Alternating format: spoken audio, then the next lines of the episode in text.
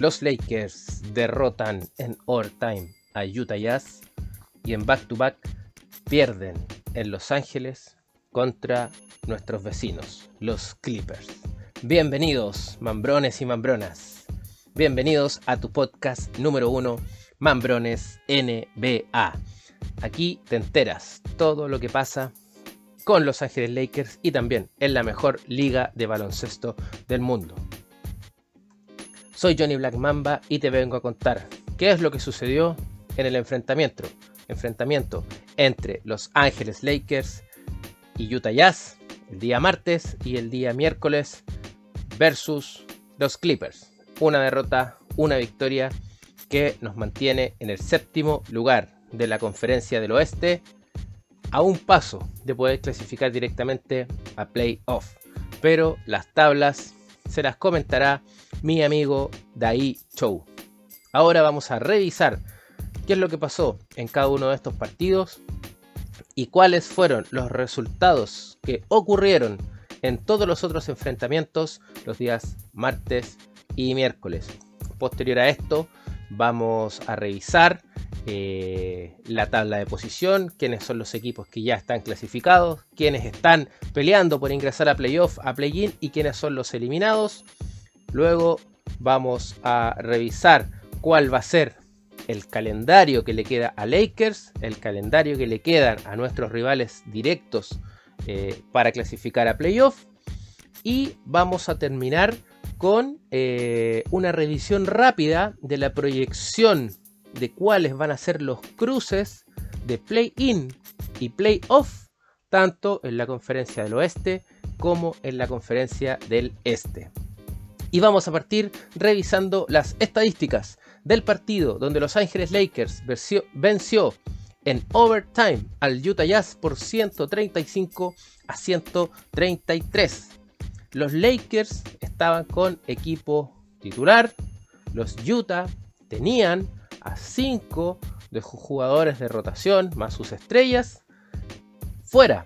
Pero igual le dieron dura batalla a los Lakers que se vieron un equipo cansado, que se vieron con malas decisiones del técnico Darvin Ham en las rotaciones y que se vieron eh, un poco agobiados por la cantidad de partidos ya que venían jugando en la carretera.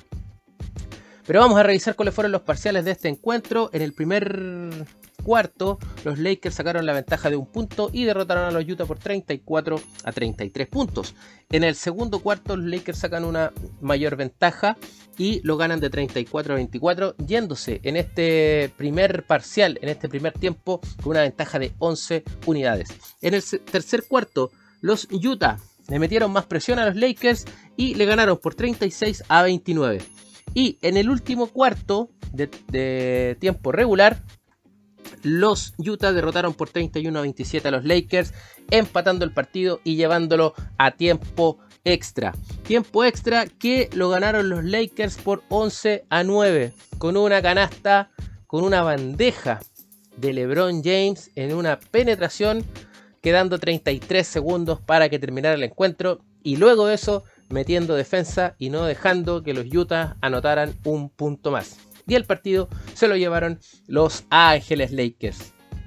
Vamos a revisar cómo estuvieron las estadísticas de los equipos. En el goleo, en el tiro de campo, los Lakers tiraron para un 59% clavado, mientras que los Utah, sin, insisto, 5 jugadores titulares de la rotación, anotaron un 52.2%. La verdad es que los jugadores de Utah que estuvieron en la duela estuvieron bastante acertados. En lo que es tiro de 3 puntos, los Lakers lanzaron para un 35.3%, mientras que Utah lanzó para un 45.5%.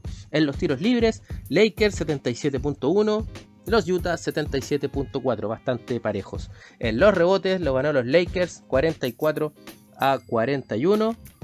De estos rebotes, los ofensivos, 11 para Lakers, 6 para Utah. Y en los defensivos, 33 Lakers, 35 Utah. La verdad es que los jugadores de Utah estuvieron eh, con más piernas, eh, tuvieron más energía y lograron sobrepasar a los Lakers en ciertas estadísticas, en ciertos puntos y llevaron el partido a tiempo extra. En las asistencias, 29 de Utah, 27 de Lakers. Eh, los robos de balón, 6 a 4 lo ganó Lakers. Los bloqueos, 7 para Lakers, 3 para los Utah Jazz. Las entregas o pérdidas de balón, 14 Utah, 12 los Lakers. Puntos a raíz de un balón perdido, lo sacó más provecho el equipo de Utah con 15 puntos, mientras que los Lakers anotaron solamente 11. Los fast break point o los puntos de contragolpe, los puntos rápidos, lo ganaron los Lakers por 14 a 12. Los puntos en la pintura. Aquí fue un punto donde lo dominó Lakers gracias a la acción de Anthony Davis y lo ganó 62 a 56. Y la ventaja más amplia fue de los Lakers, 14 puntos, que llegó a estar en el último cuarto con esa ventaja, que fue remontada por los Utah Jazz. Y los Utah tuvieron una ventaja más amplia de 5 unidades. Se jugó en Salt Lake City este partido. Ahora vamos a revisar las estadísticas de los jugadores y las alineaciones titulares. Por el lado de los Lakers, el equipo ganador estuvo con Anthony Davis, Jared Vanderbilt, LeBron James, Dennis Schroeder y Austin Reeves. En este partido no contamos con la presencia de D'Angelo Russell porque lo estaban cuidando eh, por una dolencia que tenía para el partido que tuvimos al día siguiente contra Los Ángeles Clippers. Desde la banca jugaron y vieron minutos Hachimura, Wayne Gabriel, Troy Brown y Malik Beasley. Vamos a revisar cuáles fueron los eh, box score de los jugadores. Eh, Anthony Davis jugó 42 minutos, anotó 21 puntos, 14 rebotes, 6 asistencias, se matriculó, se matriculó, con 2 robos y 2 bloqueos de balón, un plus minus de más 4. Eh, Jared Vanderbilt estuvo 18 minutos en la cancha, anotó 6 puntos, 2 rebotes, 1 asistencia, un bloqueo, un robo de balón, 4 pérdidas. LeBron James jugó 38 minutos, anotó 37 puntos, 5 rebotes, 6 asistencias, lanzó para 6 de 6 en el tiro libre, 3 de 10 en el tiro de 3 puntos. Dennis Schroeder estuvo 42 minutos en la cancha, anotó 18 puntos, 6 rebotes, 3 asistencias. El señor Austin Reeves estuvo 42 minutos en cancha, anotó 28 puntos, 3 rebotes, 6 asistencias, lanzó para 8 de 8 en el tiro libre, 4 de 7 en el tiro de 3 puntos y 8 de 3 en el tiro de campo. Y desde la banca el más destacado fue Rui Hachimura con 25 minutos, 17 puntos, 5 rebotes, 6 asistencias. La verdad que fue un muy buen partido de Hachimura. Por el lado de los Utah Jazz jugaron Olirnik, Samavic, Azubuike, no sé si lo pronuncié bien, Talent Horton Tucker y Ogaji. De ellos, eh, el equipo titular, Olinik, estuvo 35 minutos, anotó 23 puntos con 7 rebotes. Samanik, 22 minutos, 12 puntos anotados, 4 rebotes, 2 asistencias. Talent Horton Tucker anotó 23 puntos, 7 asistencias, que fue uno de los mayores anotadores del equipo. Y Ogaji ah, estuvo 38 minutos en cancha, anotó 22 puntos. Desde la banca, quienes fueron los que anotaron más? Damian Jones, 32 minutos, 16 puntos anotados. Sexton, Colin Sexton, 15 puntos en 16 minutos. Y Dune, 27 minutos, anotó 10 puntos. La verdad es que el partido con Utah eh, marcó la victoria número 4 de manera consecutiva de Los Ángeles Lakers. Veníamos de jugar en Chicago, veníamos de jugar en Minnesota, veníamos de, una, de la carretera y se notó cansancio en el equipo. Logramos ganar, pero con eh, el poquito de combustible que nos estaba quedando. Esa victoria, como les comentaba, queridos amigos, fue eh, la que nos mantuvo con un 4 a 0 en la carretera. Eh, y al día siguiente deberíamos, debíamos volver desde Salt Lake City hasta Los Ángeles para jugar en back to back contra nuestros vecinos Los Ángeles Clippers, que tenían una diferencia de partidos ganados contra Los Ángeles Lakers de 10 a 0. En los últimos 10 encuentros los había ganado todo el equipo de Los Ángeles Clippers y lamentablemente esta no fue la excepción y Los Ángeles derrotaron a los, los Clippers derrotaron a los Lakers por 125 a 118 en un partido donde los Lakers se vieron cansados, no tuvieron piernas, nuevamente Darvin Ham no le acertó y no hizo las buenas rotaciones que necesitaba hacer para poder proteger a los jugadores y hacerlos descansar un poco más. Se equivocó Darvingham, eh, le dio demasiados minutos a los jugadores que ya venían con una carga bastante grande desde la carretera y se notó. Y por otro lado, el equipo de Los Ángeles Clippers junto a su gran técnico Tyron Lue leyeron muy bien eh, el cansancio de los Lakers y e hicieron rotar el balón, hicieron rotar el balón, hicieron rotar el balón, los anotaban, nos hacían correr de un lado para otro y eso nos derrumbó físicamente. A pesar de que al final logramos una pequeña remontada que nos dejó a 7 puntos de distancia, pero no resultó. Con, este, con esta victoria los Ángeles Clippers quedan en el quinto puesto, los Lakers se mantienen en el puesto número 7, eh, esperando a lo que ocurriera con otros partidos donde los Warriors jugaban, donde los Pelicans jugaban, donde Oklahoma jugaba. Pero vamos a centrarnos hoy día en las estadísticas de este encuentro, donde los Lakers perdieron como visitante, entre comillas, jugaron en el Crypto Arena, recordemos que comparten estadio, eh, frente a los Ángeles Clippers. El primer cuarto fue para los Clippers por, 31, por 37 a 31.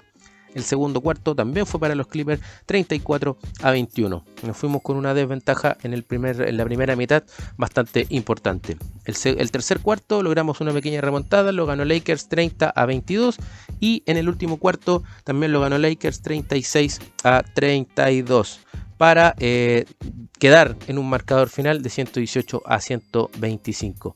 La verdad es que este, esta derrota para nosotros como hincha de los Lakers nos dolió porque teníamos la oportunidad de que si es que derrotábamos a los Clippers, quedar en la sexta posición, desplazando a los Golden State Warriors al puesto número 7.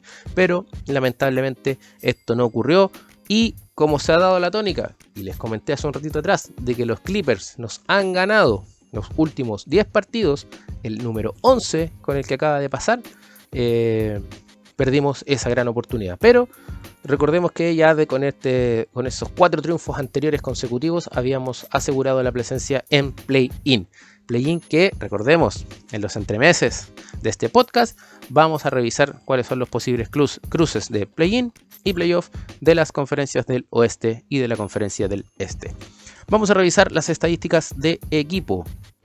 Eh, tiro de campo, los Lakers tiraron para un 50.6%, mientras que los Clippers tiraron para un 52.4%. En el tiro de 3 puntos, los Lakers lanzaron para un 41.4%, mientras que su rival para un 44.4%. Estuvieron más o menos parejos, 12 triples anotados por el lado de los Lakers, 16 por el lado de los contendores.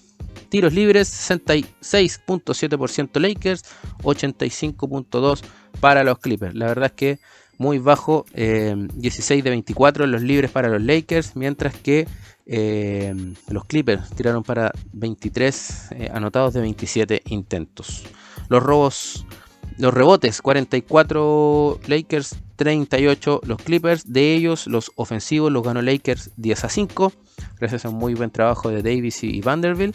Y los defensivos lo ganamos por 1, 34 a 33. Los robos de balón, 9 para los Clippers, 4 para los Lakers. Las entregas o pérdidas de balón estuvieron bastante parejas, lo ganamos por 1, 14 a 13. Los puntos a raíz de un balón perdido los aprovechó esta vez los Lakers marcando 18 puntos versus 9 nuestros contendores. En contraataque nos ganaron ellos, transiciones más rápidas, rotando el balón, 24 a 18 fue ese marcador. Puntos en la pintura, 54 Lakers, 46 eh, Clippers, a pesar de que ellos tienen un centro que es bastante dominante como Subac. Pero Lakers, al tener al señor Anthony Davis, logra marcar más puntos en la pintura en este partido, a pesar de que eh, Davis venía bastante cansado. Eh, y la ventaja más amplia, 24 puntos para los, para los Clippers y solo uno para los Lakers, que fue a eso del tercer cuarto que llegamos a estar por un punto arriba, pero no nos sirvió de nada y la ventaja más amplia se la llevó eh, Clippers por 24. La verdad es que en algún momento fue una paliza que nos estaba dando el equipo de Tyron Lue. Vamos a revisar ahora cuáles fueron las estadísticas de los jugadores y las alineaciones titulares. Por el lado de Los Ángeles Lakers, los titulares fueron Anthony Davis, Jared Vanderbilt, LeBron James, D'Angelo Russell y Austin Reeves. Por el lado de Los Ángeles Clippers, Batum, Leonard, Zubac, Westbrook y Gordon fueron los que abrieron frente a los Lakers. Anthony Davis estuvo 32 minutos en cancha, anotó solo 17 puntos, 13 asistencias, perdón, 3 asistencias, 11 rebotes, un doble doble para el señor Davis eh, y anotó 3 de 4 en los tiros libres. Vanderbilt jugó 25 minutos, anotó 8 puntos, 6 rebotes eh, y lanzó en el tiro libre 2 de 4. LeBron James estuvo 35 minutos en cancha, anotó 33 puntos, 7 rebotes, 7 asistencias, 8 rebotes, tiró para eh, el tiro libre 3 de 5 y 4 de 6 en el tiro de 3 puntos. D'Angelo Russell, 40 minutos en cancha, anotó 15 puntos, 7 asistencias, tiró para un tiro libre de 1 de 2 y en el tiro de 3 puntos 2 de 6. Y Austin Reeves estuvo 31 minutos en cancha. 31 minutos en cancha, anotó 20 puntos, 4 rebotes, 4 asistencias, 5 de 5 en el tiro libre y 3 de 6 en el tiro de 3 puntos. Desde la banca, el que anotó más unidades fue el señor Malik Beasley con 7 puntos en 13 minutos jugados. Por el lado de los Clippers, Batum estuvo 30 minutos en cancha, anotó 5 puntos, 2 rebotes, 1 asistencia. Kawhi Leonard, 43 minutos, 25 puntos anotados, 7 rebotes, 4 asistencias. Zubac, su centro, 33 minutos en cancha, 17 puntos, 13 rebotes. Russell Westbrook jugó 21 minutos, anotó 14 puntos, anotando 4 asistencias. Y Gordon, 23 minutos en cancha, anotó 9 puntos. Por la banca de los Clippers, el, que, el jugador más destacado fue Norman Powell, que estuvo 35 minutos en cancha y anotó 27 puntos que llevaron y que ayudaron a los Clippers a llevarse este partido y asegurar de manera momentánea el quinto puesto de la conferencia del oeste.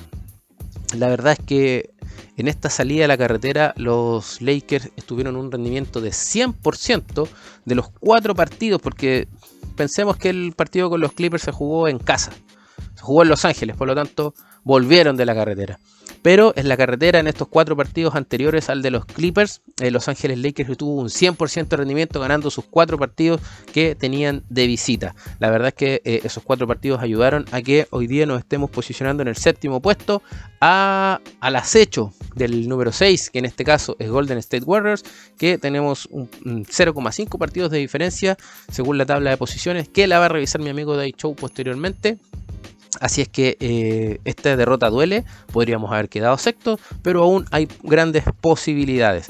Eh, pero ahora vamos a revisar cuáles fueron los resultados que se dieron durante estas dos jornadas de back-to-back eh, de Los Ángeles Lakers en la NBA. El martes 4 de abril, los Raptors derrotaron por 120 a 100 a los Hornets, con Pascal Siakam anotando un doble-doble, 22 puntos, 14 rebotes, y Chris Booker Booker 21 puntos desde la banca. El Miami Heat derrotó a los Detroit Pistons por 118 a 105 con una gran actuación del señor Jimmy Butler, quien anotó 27 puntos, 8 rebotes, 8 asistencias. Por parte de los Detroit, el rookie Jalen Ivy, 30 puntos, 7 asistencias. Los Cavaliers derrotaron al Orlando. Les costó sin sus titulares, pero les costó 117 a 113. Por parte de los Magic, Wendell Carter Jr. un doble doble, 17 puntos, 12 rebotes. Por el parte de los ganadores, Donovan Mitchell anotó 43 puntos, 5 rebotes. Y Darius Garland se anotó con un doble doble de 16 puntos y 10 asistencias.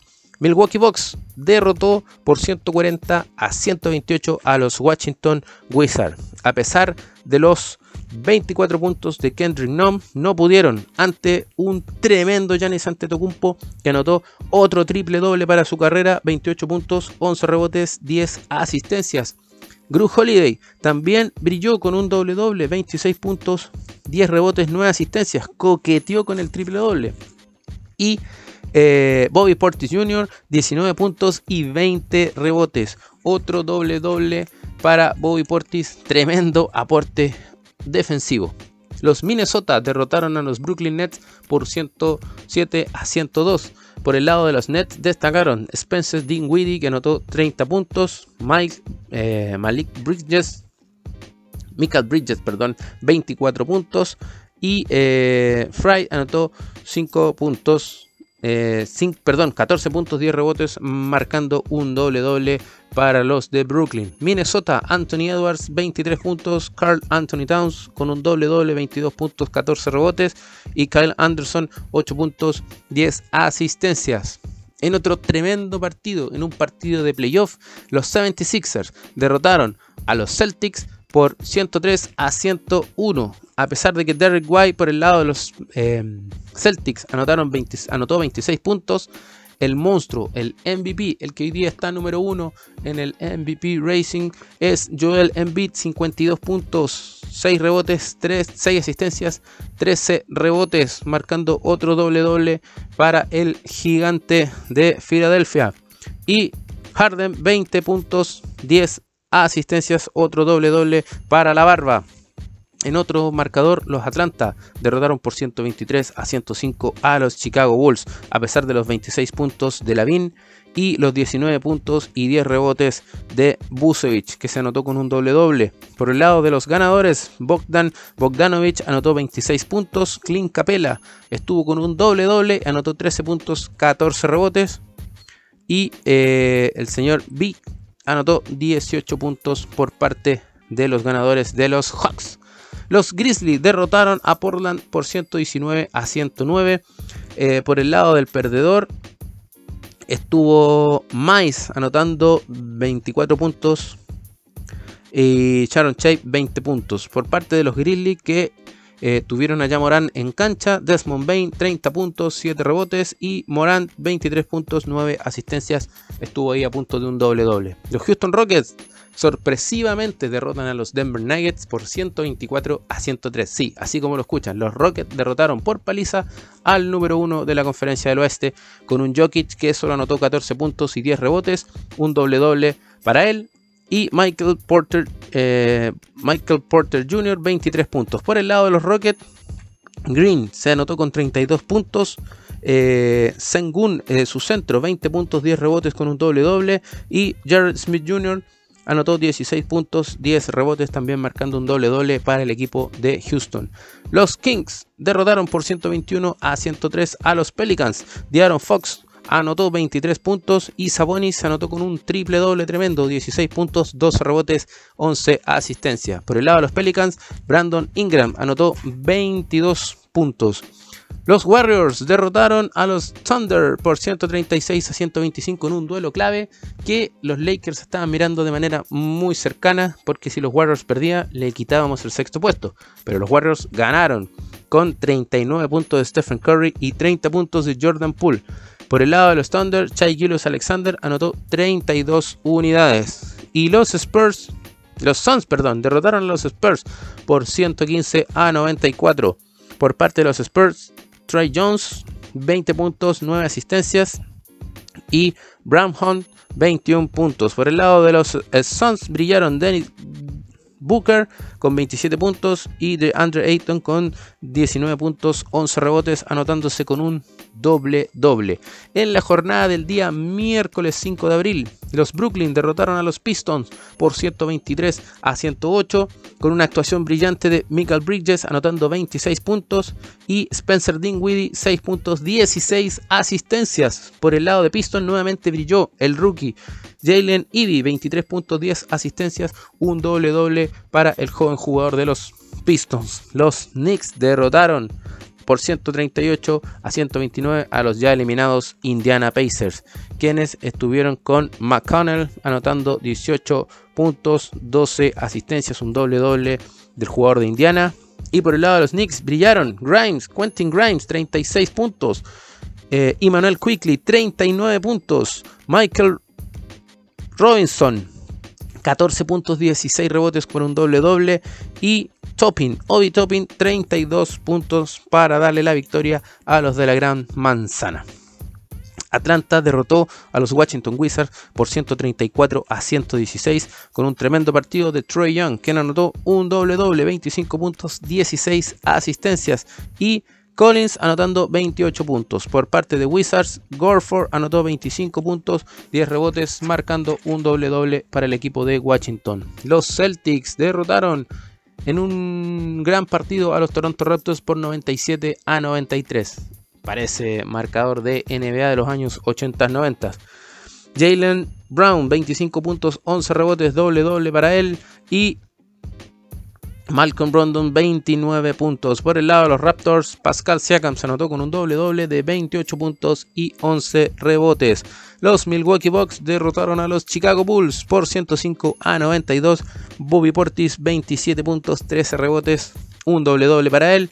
Holiday, 20 puntos, 11, 15 asistencias. doble doble también para Cruz Holiday.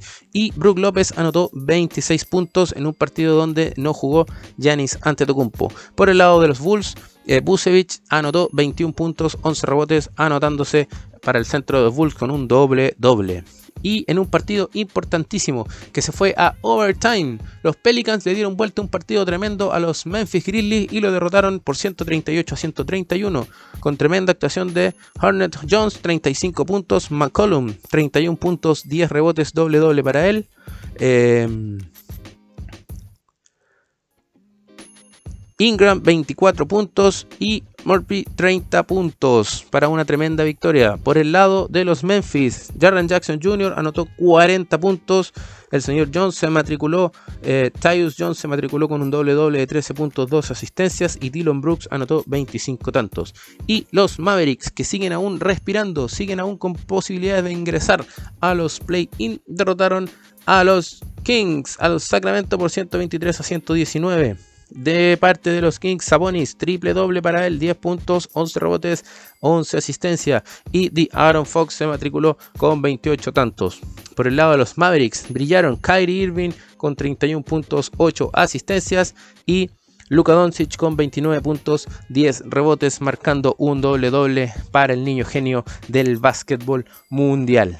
Amigos míos, esas han sido las actualizaciones y las estadísticas de los partidos de Lakers versus Utah Jazz, de Lakers versus Ángeles Clippers y de los resultados que se dieron en estas ambas fechas. Derivado de estos resultados, vamos a revisar en voz de Dai Show cuáles son las posiciones tanto de la conferencia del este como la conferencia del oeste. Bueno amigos, esta ha sido la voz de Johnny Black quien se despide por ahora. Nos escuchamos en un próximo capítulo de Mambrones NBA. Chao amigos.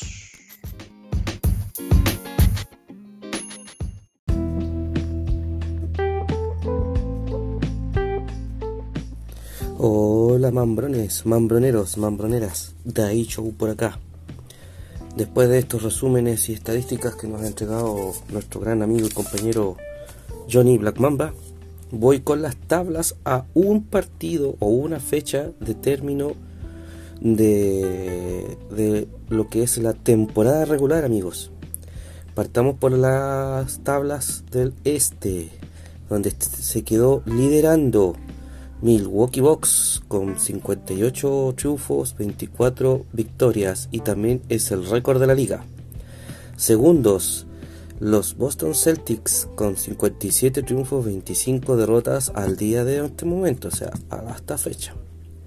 Los Philadelphia 76ers se quedaron terceros en el este con 54 triunfos, 28 derrotas. Cuartos, los Cleveland Cavaliers de Donovan Mitchell 51 y 31. Los New York Knicks se quedaron con el quinto, 47 y 34. Los desarmados Brooklyn Nets se quedaron de definitiva en playoff con el sexto lugar, 45 y 37. Miami no logró entrar al playoff, pero se quedó con el séptimo lugar, siendo el primer sembrado del play-in. Octavos el Atlanta Hawks, que empata en puntos eh, con Toronto, pero gana el duelo entre ellos dos, 41 y 41. Octavo para el Atlanta, novenos para el Toronto. Y los Chicago Bulls que lograron asegurar su paso a los play-in hace un par de partidos atrás, se quedaron en el décimo con 40 triunfos, 42 derrotas. Los eliminados, los Washington Wizards se quedaron con el 35 y 47. La decepción del este, los Indiana Pacers con un talento enorme, se quedaron 12 avos con 34 y 47, a un partido por jugar aún. Y el Orlando Magic, más bien sorpresa, se quedó con el 13 avo, pero por la sorpresa es que en los puntajes que obtuvo, 34 y 48, se supone que iban a tanquear. Charlotte se dedicó a ganar los últimos partidos solo para molestar, porque ya tenía asegurado uno de los tres peores récords de la liga y se quedó con el 27 y 55 y los Detroit Pistons es el peor equipo de la liga con 17 triunfos y 65 derrotas. En la conferencia del oeste se ha quedado con el primer lugar el equipo de los Denver Nuggets con 52 triunfos, 29 derrotas. Segundos, los Memphis Grizzlies. Hay que ver cómo quedan los últimos partidos, ¿ah? porque podrían eh, quedar empatados y ahí ya tendríamos que ver cómo fue el duelo entre ellos. Los Memphis con 51-30. Terceros se quedaron con el tercero asalto final. Los Sacramentos Kings con 48 y 33 derrotas. Los Phoenix Suns asaltaron también al final y lograron quedarse con el cuarto de la conferencia oeste con 45 y 36. Los Ángeles Clippers también asaltaron al final, parecía que se quedaban, pero lograron llevarse el quinto lugar porque empataron en el sexto lugar con los Golden State Warriors por 43 y 38, pero el duelo entre ellos dos lo ganaron los Clippers. Un expectante séptimo lugar, el primer puesto de los play-in está para los Ángeles Lakers y los New Orleans Pelicans, ambos empatados con 42 y 39. Si pueden ganar, sobre todo los Ángeles, entiendo que el duelo entre con el Golden State Warriors lo ganaron los Ángeles, así que podrían asaltar el sexto lugar. Para eso, los Ángeles deben ganar, los Golden State Warriors deben perder. Pero por ahora definitivamente se estarían quedando en el séptimo puesto. Octavo los New Orleans Pelicans con los mismos puntajes. Novenos los Minnesota Timberwolves, 41 triunfos, 40 derrotas. Décimos, 39 triunfos y 42 derrotas para el OKC, Oklahoma City Thunder. La decepción de la liga, 11 avos, Dallas eliminados con 38 triunfos y 42 derrotas sin opción de entrar al play-in. El Utah Jazz, 37 y 44, también sin opciones de entrar al play-in, 12 avos. Portland, que se bajó desde que se lesionó Damian Lillard, se lesionó, tal vez, eh, quedaron en el 13 puesto del oeste con un 33 y 48. Houston Rockets, 22-60, San Antonio Spurs 21-60, ahí se están peleando cuál va a ser el peor, pero los dos entraron en la, en la discusión por, por el draft número 1. Amigos, ya se definieron las tablas, ya se, están definidos sobre todo los eliminados.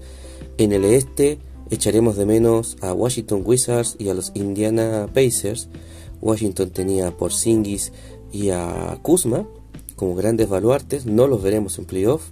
Y el Indiana Pacers tenía a Halliburton, a Miles Turner y a un par más que tampoco los podremos ver en los playoffs. En el, caso de los Washington Wizards, yo creo que Mike Beasley también era, uno de sus baluartes, pero, pero no, no lograron cuajar un buen equipo defensivo sobre todo. Mientras que los Indiana Pacers como que soltaron el acelerador en algún minuto, eh, le entregaron un contrato a Miles Turner multimillonario por muchos años y después empezaron a perder. Es una cosa muy rara lo que pasó acá en Indiana. Ellos estaban por sobre Toronto y Chicago y por asalto ellos los pasaron. En cambio, en el oeste sabíamos que estaba para cualquiera y que iban a haber tres equipos que se iban a ir sin nada. Tres equipos que lo merecían y que se iban a ir sin nada. Pero sobre todo, los Dallas Mavericks hicieron el esfuerzo de traer a Kyle Irving de los Brooklyn Nets como estrella, se quedaron con dos estrellas en su equipo. Luka Doncic era el otro, que Luka Doncic estaba incluso postulando para el MVP, pero empezaron a perder, a perder, a perder, no cojaron. Ya hay acusaciones de que se dejaron perder por apuestas, por eh, hacerle lo que le decimos aquí en Chile, la cama al, DT o a la dirigencia, o sencillamente quisieron tanquear. Yo tendría que revisar para otra, para cuando hablemos del draft, si los Dallas Mavericks tenían alguna selección de otro equipo protegido, pero lo dudo. El Utah Jazz se quedó también afuera, ellos igual que los Brooklyn Nets estaban desarmados, no, no entregaron mucho más de lo que podían en realidad. Eh, la dirigencia del Utah Jazz siempre quiso tanquear, pero la gente del Utah entregó más de lo que podía.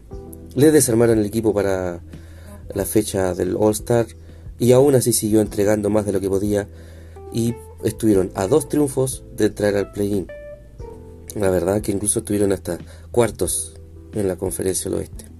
Mientras que Portland es un equipo que basaba todo su juego en Damian Lillard. Si Damian Lillard estaba inspirado, Portland ganaba. Si no, no lograban triunfos. Se notó, se desgastó psicológicamente y físicamente Damian Lillard.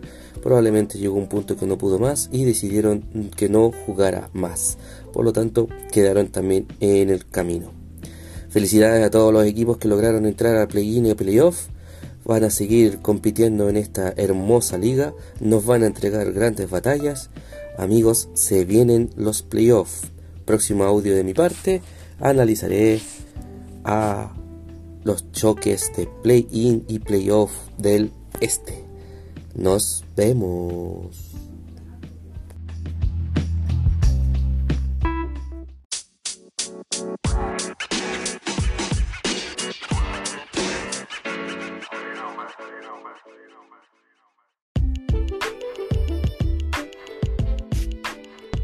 Hola Mambrones, Johnny Black Mamba nuevamente por aquí y en esta sección de los entremeses de Mambrones NBA vamos a revisar junto a Dai Show cuáles son las proyecciones de los posibles cruces de el torneo play-in y de los play-off, tanto en la conferencia del oeste como en la conferencia del este. Yo les voy a comentar cuáles son las proyecciones de los posibles cruces de la conferencia del oeste. Hoy día el play-in estaría partiendo con un enfrentamiento del número 7 versus el número 8, que sería Lakers versus Pelicans. Y por la otra llave estarían el número 9, que sería el Minnesota Timberwolves contra el Oklahoma City Thunder, que está en el número 10. Em, de estas llaves, eh, si Lakers o Pelicans ganan su llave, pasan directamente a playoff. El perdedor de la llave del séptimo y el octavo puesto va con el ganador del el partido que se disputaría entre los Minnesota Timberwolves y los Oklahoma City Thunder.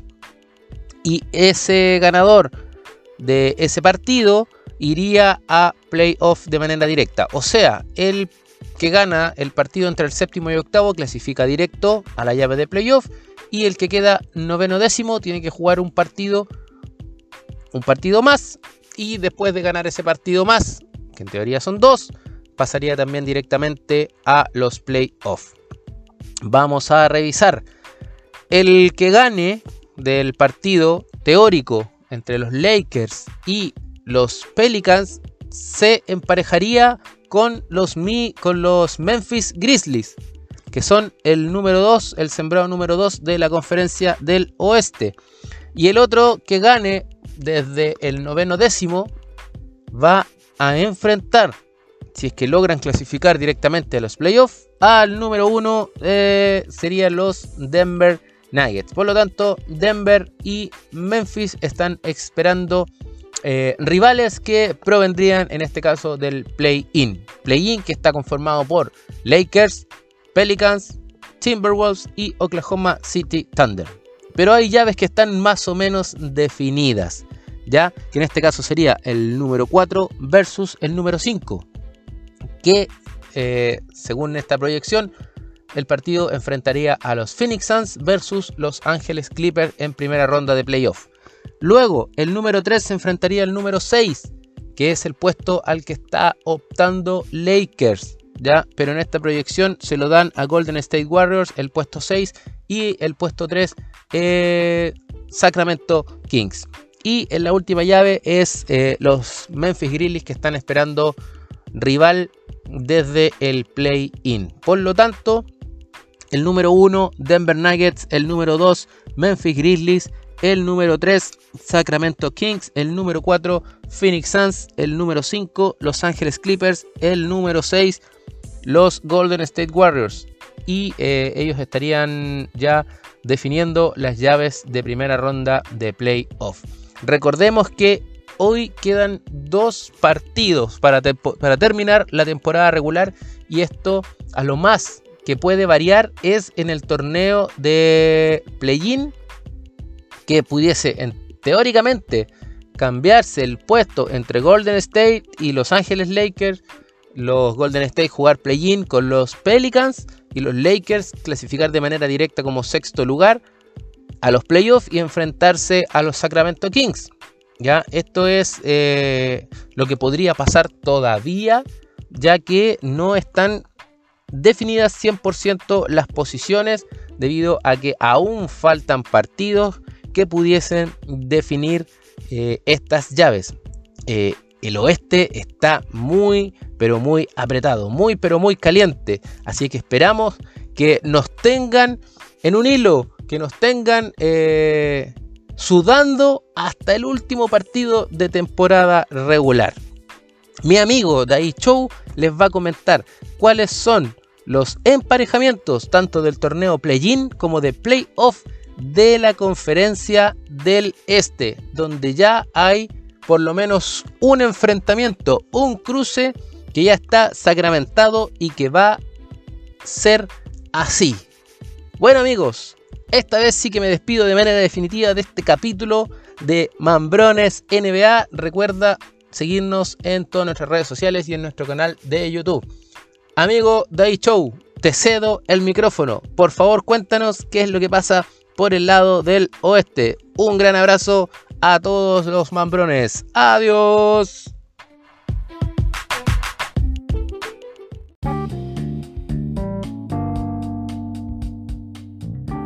Amigos, vamos a analizar ahora los cruces de playoff de la conferencia este. Pero primero revisemos cómo van a quedar los play-in. El play-in es una serie de cuatro, equipos que juegan entre el séptimo y el décimo clasificado para entrar séptimos y octavos en definitivamente a los playoffs.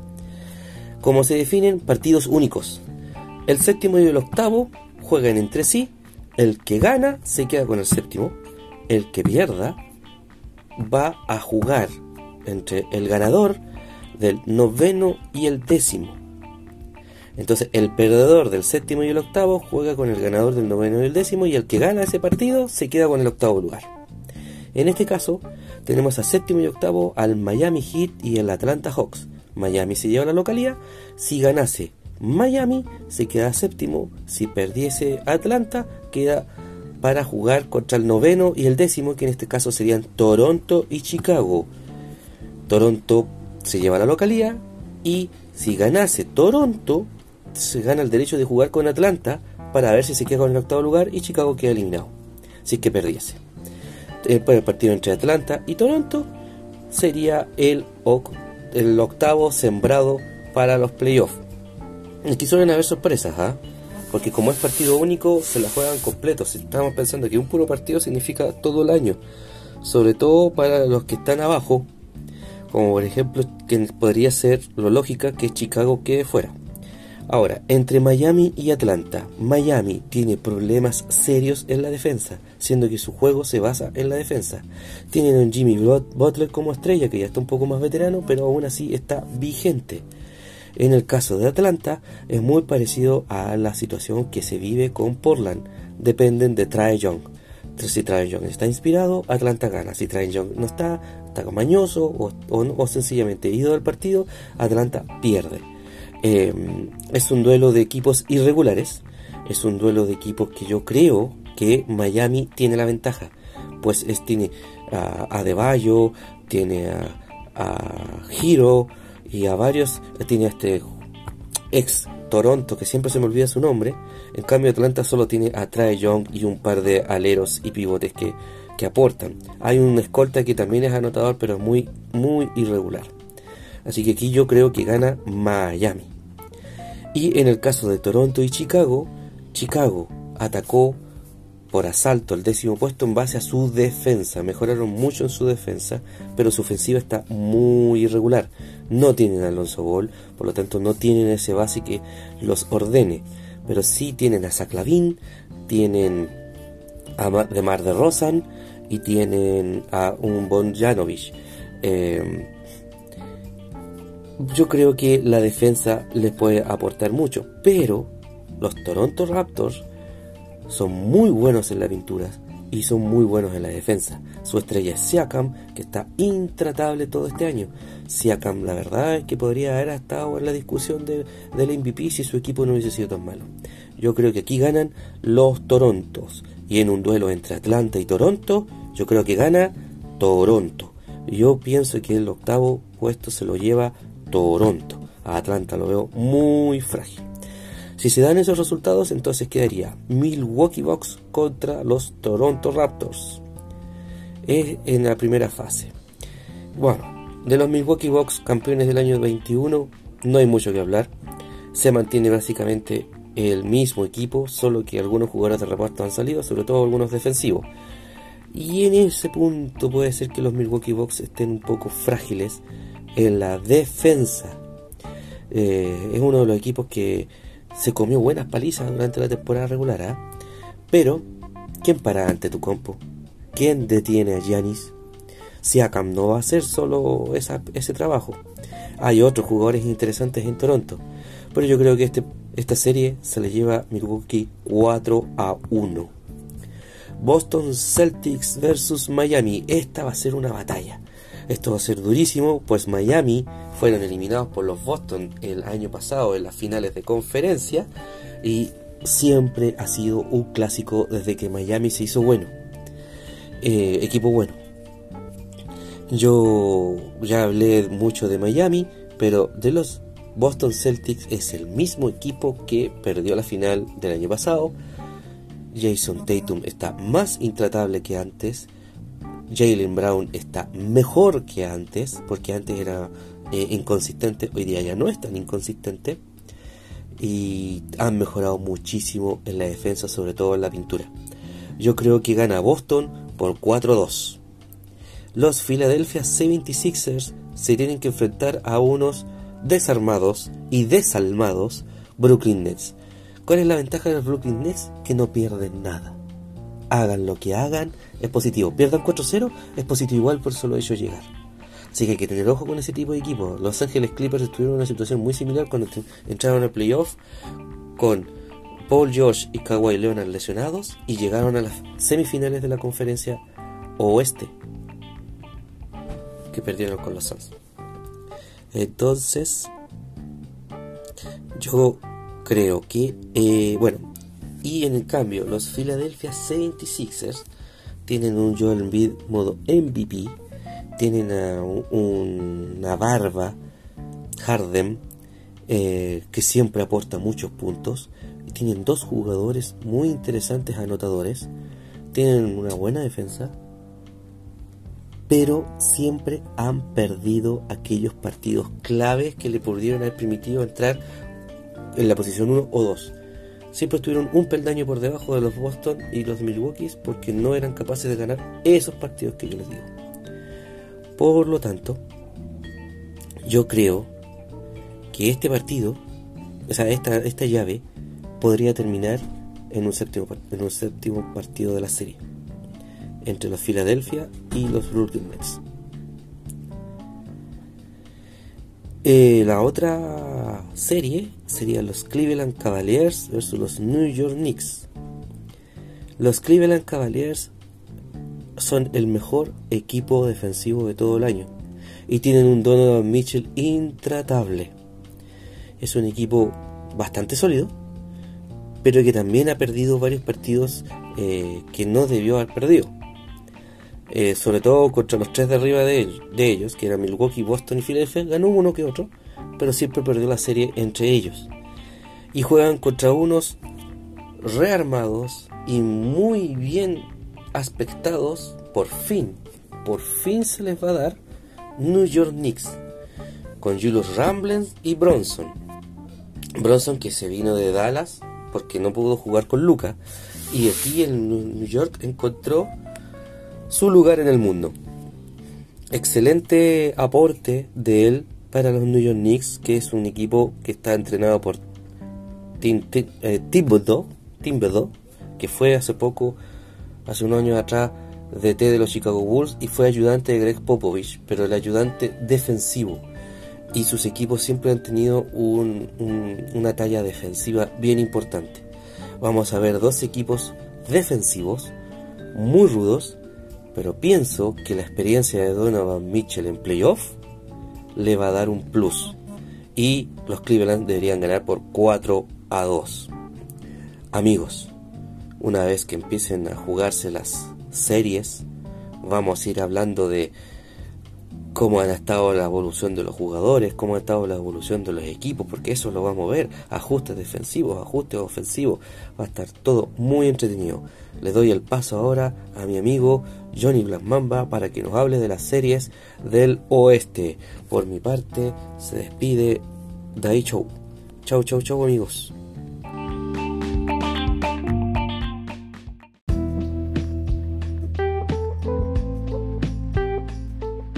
Mambrones y Mambronas.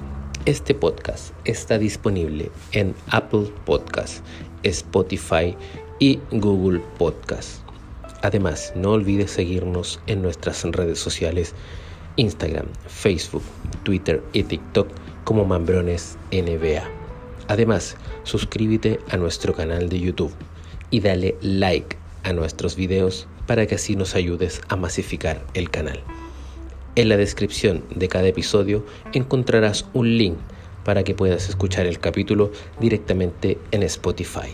Si te gusta nuestro contenido, compártelo con tus amigos.